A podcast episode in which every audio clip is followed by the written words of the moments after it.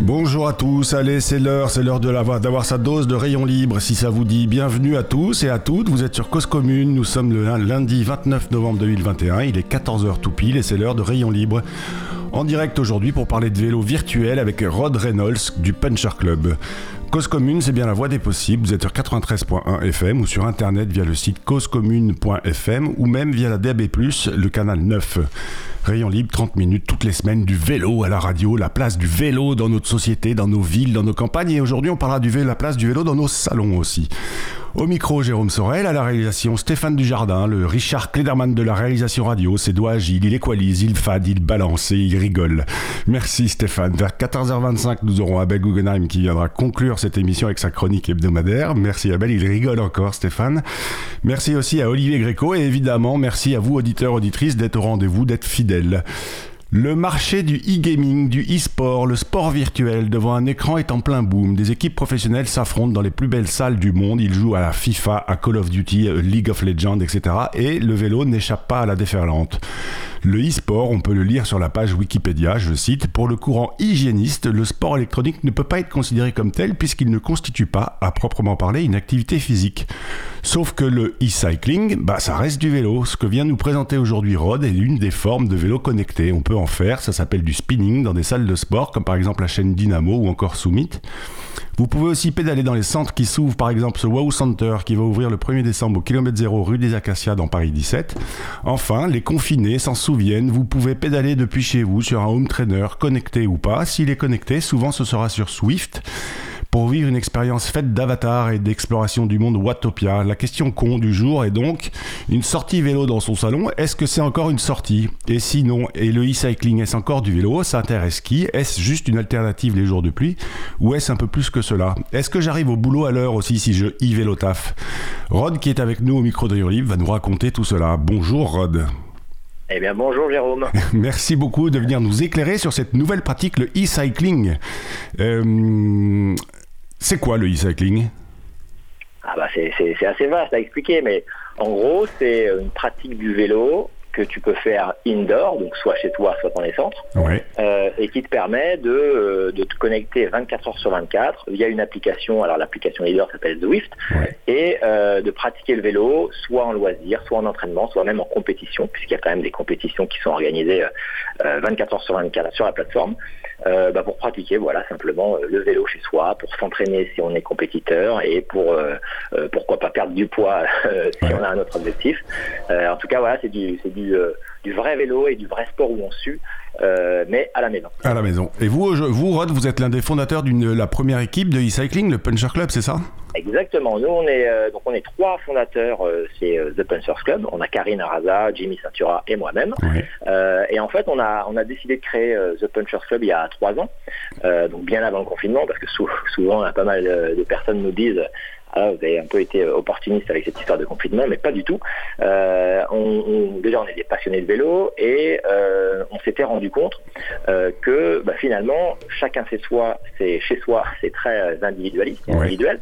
Et on s'est dit, bah, on va essayer de regrouper un petit peu les coureurs qu'on connaît pour pouvoir bah, créer une équipe et du coup, on est la première équipe à s'être constituée en France. Euh, et du coup, bah, aujourd'hui, on est, euh, on est une dizaine de, de, coureurs et compétiteurs. Et euh, voilà, donc c'était simplement initialement de l'idée de se regrouper et de ne pas être bah, isolé euh, chacun euh, chez soi et euh, de participer quand même aussi à, des, compétitions tous ensemble parce que on le sait bien quand on est quand on est à plusieurs on est toujours plus fort. Et donc ça veut dire que vous êtes une équipe aujourd'hui il y a d'autres équipes qui vous ont rejoint et qui enfin qui sont compétiteurs avec vous qui, qui courent contre vous ou en France vous êtes la seule non, non, il y a plusieurs équipes en France et dans le monde d'ailleurs, qui ça commence à, à, pas mal se développer. Et puis, il y a des ligues qui sont euh, constituées sur, euh, sur la plateforme Zwift et qui permettent à ces équipes, ou à des, coureurs isolés aussi, hein, de pouvoir euh, de courir et voilà, être compétiteurs tous ensemble. Donc non, non, on, est, on était la première, et puis maintenant, il y en a il y en a des dizaines et, à travers le monde et on pense que le phénomène va vraiment se développer parce que c'est à la fois du sport, on est de plus en plus dans un monde connecté.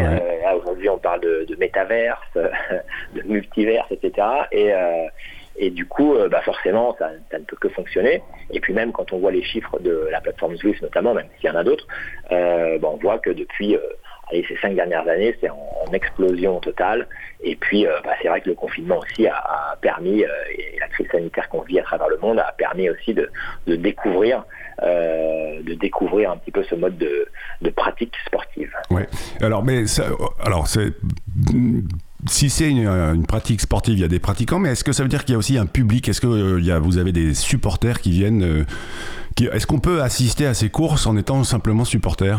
Alors pour l'instant, euh, oui, mais ça reste assez confidentiel. Euh, on va dire qu'il y a de nombreux pratiquants, des, dizaines de milliers de pratiquants à travers le monde qui, font, qui sont vraiment compétiteurs. Et petit à petit, euh, les, événements officiels commencent à apparaître. On a eu l'année dernière les premiers championnats du monde. et c'était diffusé sur bah, Eurosport notamment, et puis sur pas mal de, plateformes en ligne. Donc ça commence. Euh, alors on est loin des jeux vidéo, hein, que je continue d'ailleurs d'appeler jeux vidéo parce que la dénomination e-sport, je la trouve euh, pas forcément adaptée à ce qu'ils font, même si c'est des performances incroyables et qu'ils ont une technique euh, de fou. Oui, et puis, quand, on, quand on suit un tout petit peu ça, alors moi en préparant l'émission, évidemment, je me suis, je me suis plongé dans, dans, dans, le sujet, mais ils ont une vraie hygiène de vie de sportifs de haut niveau. C'est pas, c'est voilà, c'est un peu plus que se muscler les, les pouces. Ah oui, non, c'est sûr. Bah, il faut parce qu'il y, a une notion de concentration. C'est quand même des heures aussi derrière un écran, donc il faut quand même avoir une forme physique pour pouvoir mm. être capable de jouer à ces jeux. Mais c'est pas transpirant et c'est pas physique au sens propre du terme, euh, comme le e-cycling ou l'aviron même, qui fait partie des sports qui euh, qui vont peut-être être, euh, sélectionnés pour les, les JO de Los Angeles. malheureusement, c'est un petit peu trop tôt, mais mais en tout cas, il y a des discussions qui sont déjà bien avancées. Euh, et, c'est pour ça que les jeux vidéo ont été entre guillemets recalés des Jeux Olympiques, alors que les discussions commencent à, à être euh, très sérieuses et très engagées pour euh, des sports, des vrais sports type euh, vélo ou aviron. Il y a même le taekwondo. Alors je ne sais pas comment ils vont s'en sortir. Oui, vous, je lisais aussi l'escrime aussi, qui le e-escrime qui arrive. enfin, en tout cas, la, fédération demande à, la fédération demande la délégation du e-escrime. Alors, est-ce que c'est devant une oui ou pas? Le, vélo que vous avez aujourd'hui, quand on vous, vous pédalez connecté, c'est un vélo comme un autre ou c'est c'est sur un home trainer, hein, c'est ça? Alors ouais, c'est sur un entraîneur. Il y, a, deux types en gros, euh, si on, si on veut synthétiser et, simplifier les choses. Il y a soit notre vélo que vous pouvez utiliser dehors qui s'adapte à un entraîneur connecté euh, à l'application Swift, ou alors il y a des vélos tout complets.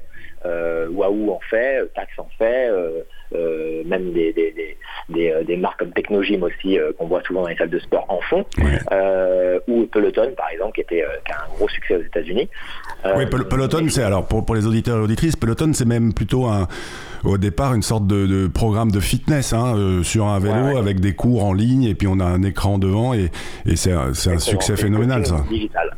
C'est du coaching digital et ça a vraiment hyper pris et euh, ça fonctionne très bien aux États-Unis, euh, alors que le prix quand même est assez assez cher puisque je crois que c'est aux alentours de 5000 euros pour pouvoir avoir l'abonnement plus le vélo, donc c'est quand même un un prix important. Euh, mais, en, tout cas, nous, euh, en tout cas avec The Puncher Club et puis euh, les compétitions et la connexion sur Zwift, ça peut se faire avec un vélo plus ou moins traditionnel qu'on euh, qu'on plug euh, à un entraîneur et euh, un entraîneur qui doit être connecté évidemment. mais du coup les coûts sont beaucoup moins chers. Hein. Ça, ça, démarre aux alentours de quelques centaines d'euros. Et, et puis ensuite, ben, on est connecté à l'application. Il y a un monde devant nous virtuel qui apparaît. Et puis ben, on voit notre notre personnage qui bah, qui avance dans ce monde virtuel et c'est extrêmement bien synchronisé. C'est-à-dire que quand la route descend, bah, on a la sensation de descente, on a la roue libre qui se met en marche. Euh, quand ça monte, on a une résistance automatique avec euh, euh, aucun délai de retard. Donc il y a vraiment des sensations similaires à celles de la route. On, peut même d'ailleurs, alors j'ai fait une ou deux fois du Zwift, on peut même drafter, c'est-à-dire se sucer les roues en fait. Ouais, exactement. Alors c'est encore la fonctionnalité qui est elle est très difficile, je pense, techniquement à reproduire. Mm. Euh, ils se sont quand même déjà bien améliorés euh, depuis quelques années euh, en vraiment faisant en sorte que quand on est au milieu du peloton, bah, on est un peu protégé, on a moins d'efforts à faire que lorsqu'on est devant. mais ça reste encore à peaufiner, je dirais. Mais sinon, à 90%, on est quand même dans des, dans des sensations similaires de fluidité, de paysage. Donc c'est quand même, quand même assez, c'est quand même top. Aujourd'hui, le, e-cycling tel que vous le pratiquez, c'est exclusivement sur Zwift ou, et les ligues dont que vous mentionnez juste avant, c'est essentiellement sur Zwift ou il y a d'autres applications? Alors, il y a d'autres applications, mais c'est vrai que le leader aujourd'hui, c'est quand même Zwift et toutes les courses, entre guillemets, officielles se font sur cette plateforme. Euh, et euh, l'Union cycliste internationale a fait un accord avec Zwift, donc c'est quand même l'application numéro un, euh, la première à être arrivée sur le marché. Il y en a d'autres, mais c'est vrai que nous, en tout cas, The Punchers Club, on est, on est sur Zwift exclusivement. Et alors, ce qu'il faut aussi dire, c'est que Zwift est le, a, le partenariat naming donc du, du Tour de France féminin qui aura lieu en 2022. Eh, exactement, ouais, c'est ça. Ça c'est aussi euh, hyper important et assez malin de leur part aussi euh, de pouvoir se placer sur des événements euh, IRL comme on dit, donc des, vrais événements dans, la, dans la vraie vie. Aujourd'hui, alors ça va être la dernière question avant l'agenda et la pause musicale, mais aujourd'hui les pratiquants, il y a aussi des pratiquantes en ah e-cycling. bien sûr, c'est, ah oui, vraiment c'est, très mixte. et il y a des courses réservées aux femmes. Là, ce, ce week-end d'ailleurs, c'était les, les qualifications pour les championnats du monde. Donc il y avait des qualifications hommes et des qualifications femmes, exactement comme sur la route traditionnelle. Et puis euh, quand on prend et qu'on se connecte sur Zwift, là on est tous mélangés sur les, euh, sur les mondes virtuels. Donc il y a différents pays qui sont... Euh, il y a un monde virtuel qui s'appelle Watopia, il y a un monde virtuel en France, et il y a un monde virtuel en Angleterre, etc. Euh, et, là, bah, on est tous euh, mélangés, hommes-femmes, c'est vraiment euh, représentatif de, la vraie vie. Et le Puncher Club était présent sur ces... On en, je vous laisse préparer la réponse à cette question. Le Puncher Club était présent à ces qualificatifs on était présent. Alors vous nous direz après, après l'agenda, vous nous direz ce que vous avez fait les résultats. Donc l'agenda, quoi faire, que voir, que lire cette semaine? Alors, euh, eh ben, ça se passe à Dakar, le forum du vélo au Sénégal qui aura lieu à la place du Souvenir africain. C'est à côté du Sea Plaza, vous pouvez pas vous tromper. C'est le samedi 4 décembre 2021 à 9h. Le thème, opportunité et enjeux pour du vélo pour le Sénégal. Pour écouter Sama au micro de Rayon Libre, un lien sur la fiche de l'émission. Ça se passe aussi en ligne, Forum économique des Amériques, conférence de Paris, un monde en transition c'est le 30 novembre et le 1er décembre, une table ronde, le futur de la mobilité. Je vous le donne en mille, le partenaire principal de cette conférence est NJ. À mon avis, le futur de la mobilité, selon eux, sera électrique, musculaire. On repassera, et pareil, un lien sera mis sur la fiche de l'émission. Et puis nous sommes le 29 novembre, le 30 novembre 2023, 2021 à 23h59, c'est la clôture du baromètre des villes cyclables proposé par, la FUB. Prévoyez 15 minutes de votre temps pour qualifier les dernières villes. Retrouvez les infos et liens pour vous connecter sur la fiche de cette émission cause-commune.fm. Comme promis, Stéphane, il nous glisse dans les oreilles ce morceau Whatever Lola Wants, Lola Gets par Sarah Vaughan. Vous êtes sur Cause Commune, c'est Rayon Libre avec Rod Reynolds du Puncher Club. Stéphane, je te laisse envoyer la musique.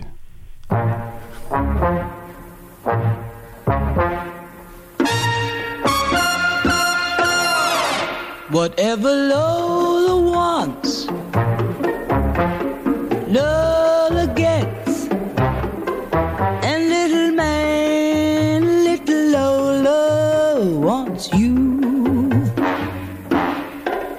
Make up your mind to have. Make up your mind to have. No regrets. No regrets. Recline yourself, resign yourself, you're through. I always get what I aim for, and your heart and soul is what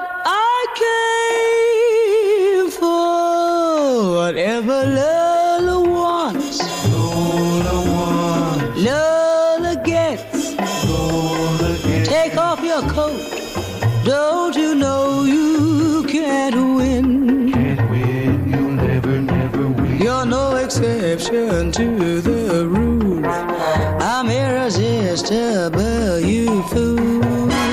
Give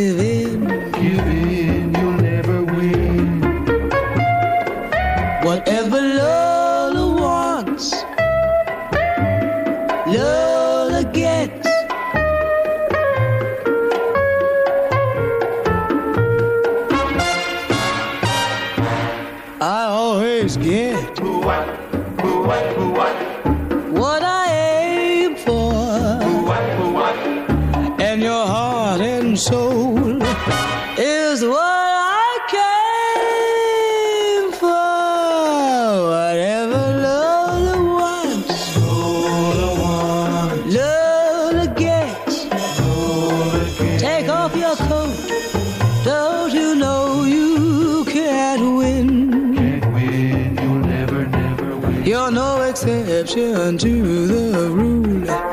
I'm irresistible, you fool. Give in, Give in,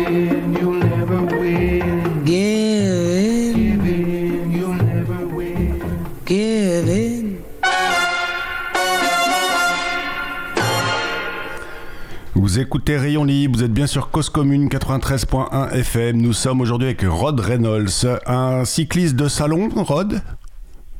Euh, cycliste de salon, bah oui, mais cycliste de outdoor aussi. Et, euh, attention, cycliste de salon, ça peut être perçu comme on, se- on se promène, alors que vraiment, quand on est en, en pratique digitale, c'est tout sauf de la fromage, je peux vous dire, parce que c'est plutôt euh, très difficile, et peut-être même plus difficile que sur route, parce qu'on est euh, en prise permanente. Donc, euh, Ouais, c'est plus exigeant le, le home trainer ou le, ou le e-cycling que le vélo Bah, dehors?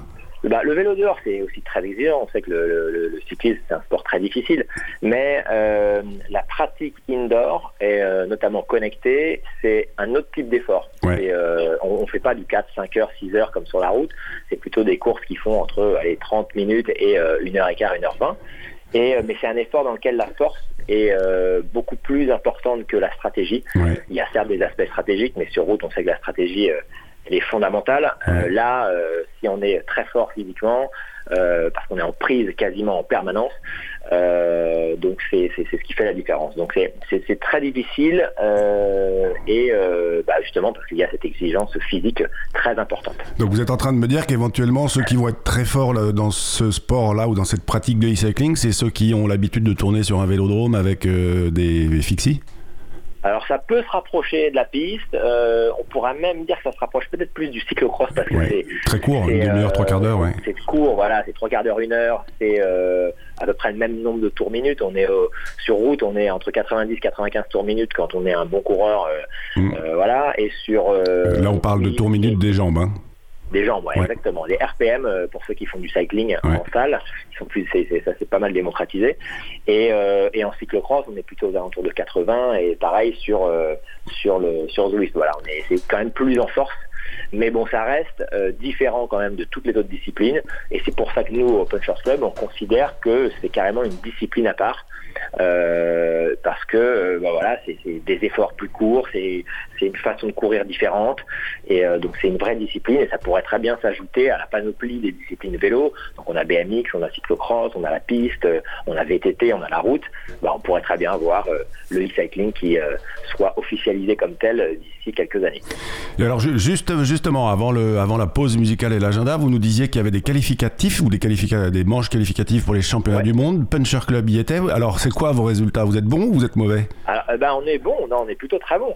Ah bah, on est quand même, on est quand même la vous première êtes invité au, au micro de Rayon Libre, c'est pas, vous n'êtes pas n'importe qui quand même. Ah bah ça c'est super, on est, on est ravis.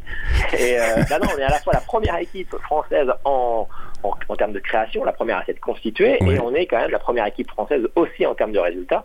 Euh, donc c'est quand même top. Et non, non, hier il y avait donc les, les manches qualificatives, la manche qualificative dans le monde entier euh, pour euh, bah, l'Europe, ça marche par continent, hein.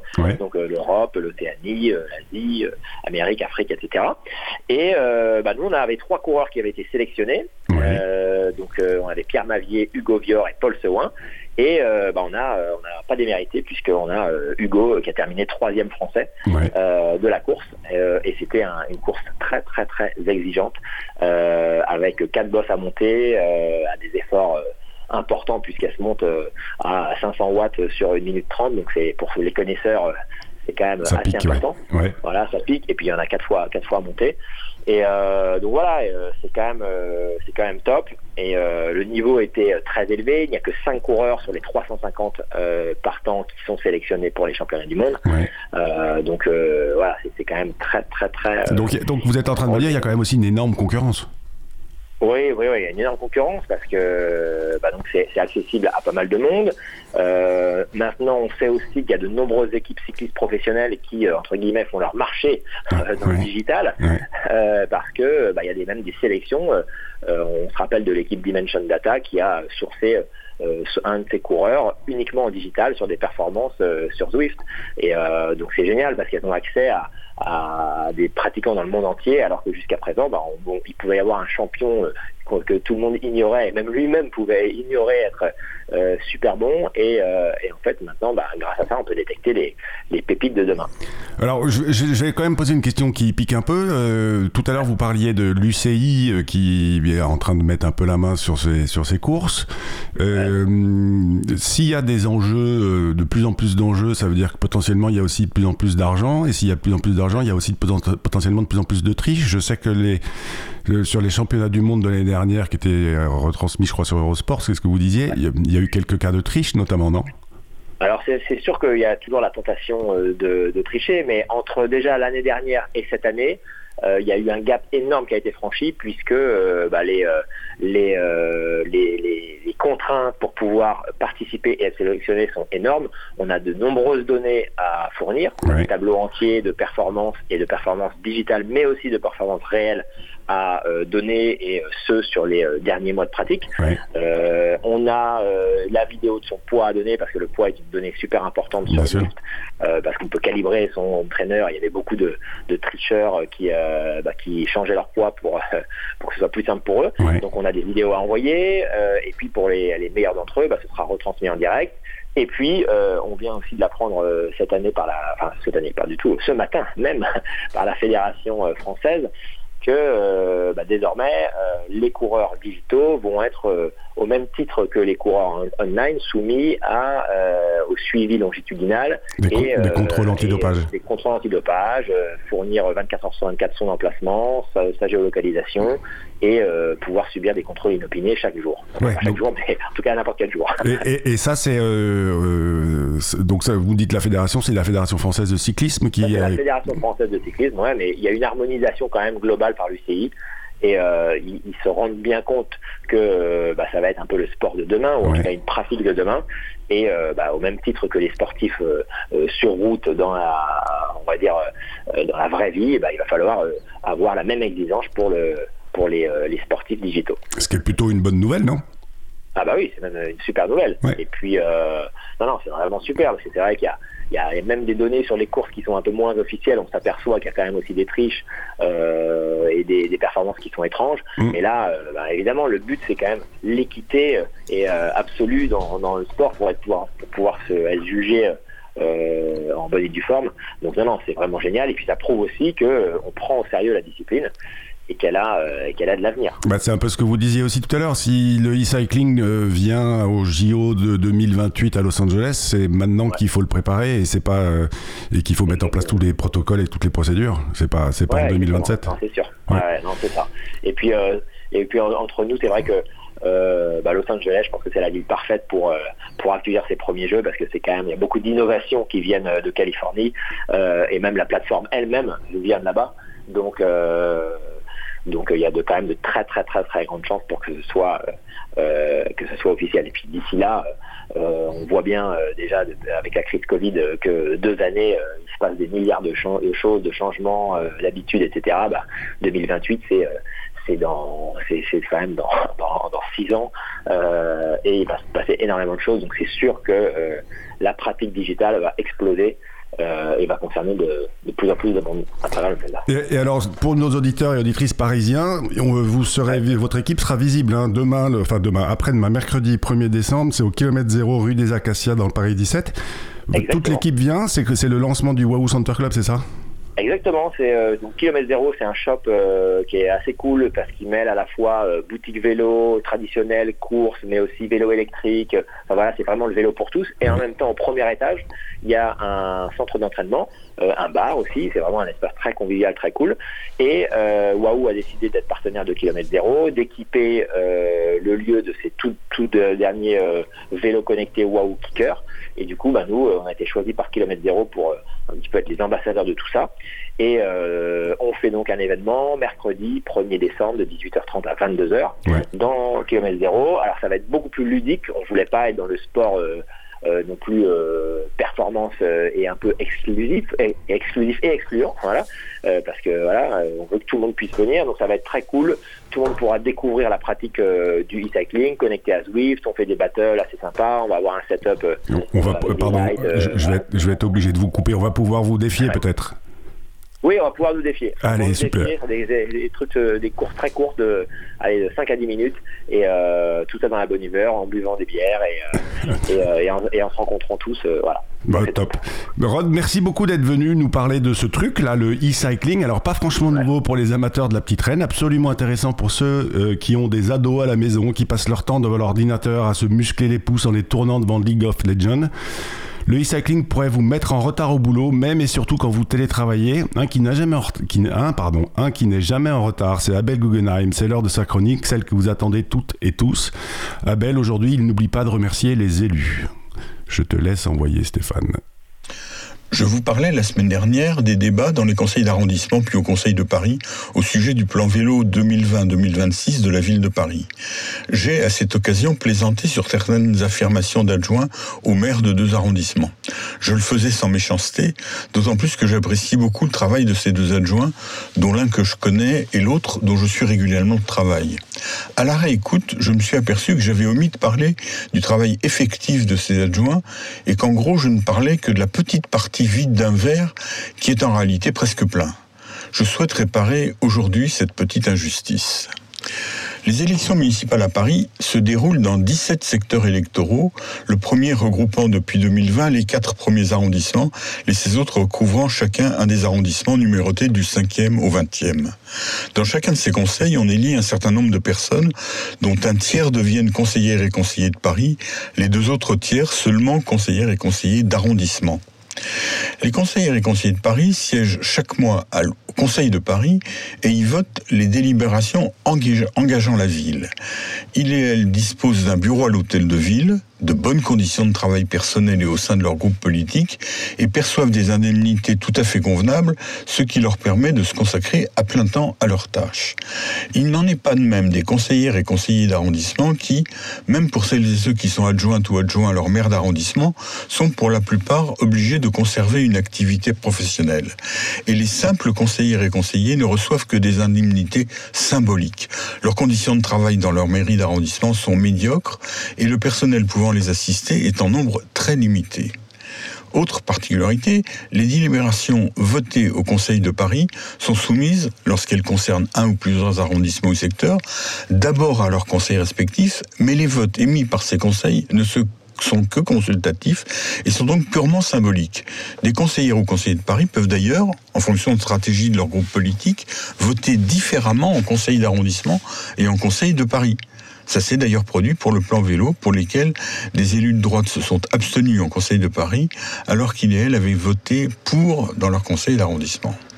Autre difficulté, les services de la ville, dans le domaine qui nous occupe, la direction de la voirie et des déplacements, DVD, et ses sections territoriales de voirie, STV, ne dépendent et ne reçoivent d'instructions que de la ville de Paris, pas du tout des maires d'arrondissement ni de leurs adjoints. Mais il y a un miracle au moins en ce qui concerne la mobilité et l'espace public, les élus d'arrondissement ou de secteur, j'en connais un certain nombre, faiblement indemnisés, ne disposant que d'un pouvoir d'influence et pratiquement pas de pouvoir de décision, travaillent pour la plupart énormément efficacement, jonglent entre les connaissances techniques pointues qui, elles, n'ont pas forcément, discutent des heures durant avec des personnes diverses et d'intérêts contradictoires, pas toujours de bonne foi, en cherchant et souvent en parvenant à les concilier ou au minimum à apaiser leurs contradictions. De leur côté, les élus au niveau central, au premier rang desquels sur ce sujet, Jacques Baudrier et David Béliard, comme son prédécesseur Christophe Najowski, font de leur mieux pour parvenir à des solutions aussi consensuelles que possible. En ces temps de critique systématique des élus, j'avais envie de le dire. À lundi prochain. C'était donc Abel Guggenheim. Merci Abel de rappeler le rôle un peu ingrat qu'ont les élus souvent. Alors vous êtes bien sur Cause Commune, sur 93.1 FM, c'est la fin de Rayon Libre. Merci encore Rod, Rod, si tu es encore là, ou si vous êtes encore là. Ouais. Donc Rod qui représente le Puncher Club, il sera visible bah, dès mercredi soir au kilomètre zéro. La semaine prochaine, qui est-ce qui viendra à ce micro? Eh ben Rod, je vous invite à écouter l'émission de la semaine prochaine parce qu'on recevra Guillaume Martin, qui est un coureur cycliste qui roule le Tour de France, celui qui n'est pas virtuel. Je lui demanderai s'il est adepte du cycling. Il vient nous parler de son nouveau livre, La Société du peloton, philosophie de l'individu dans le groupe, qui est paru chez Grasset. Un livre passionnant. En attendant, restez sur Cause Commune, le transistor réglé sur 93.1 FM et pédalez parce que Une journée sans pédaler est bien une journée gâchée, peu importe que vous pédaliez sur un home trainer, dans la rue ou dans les bois. Bonne journée et bonne semaine à tous.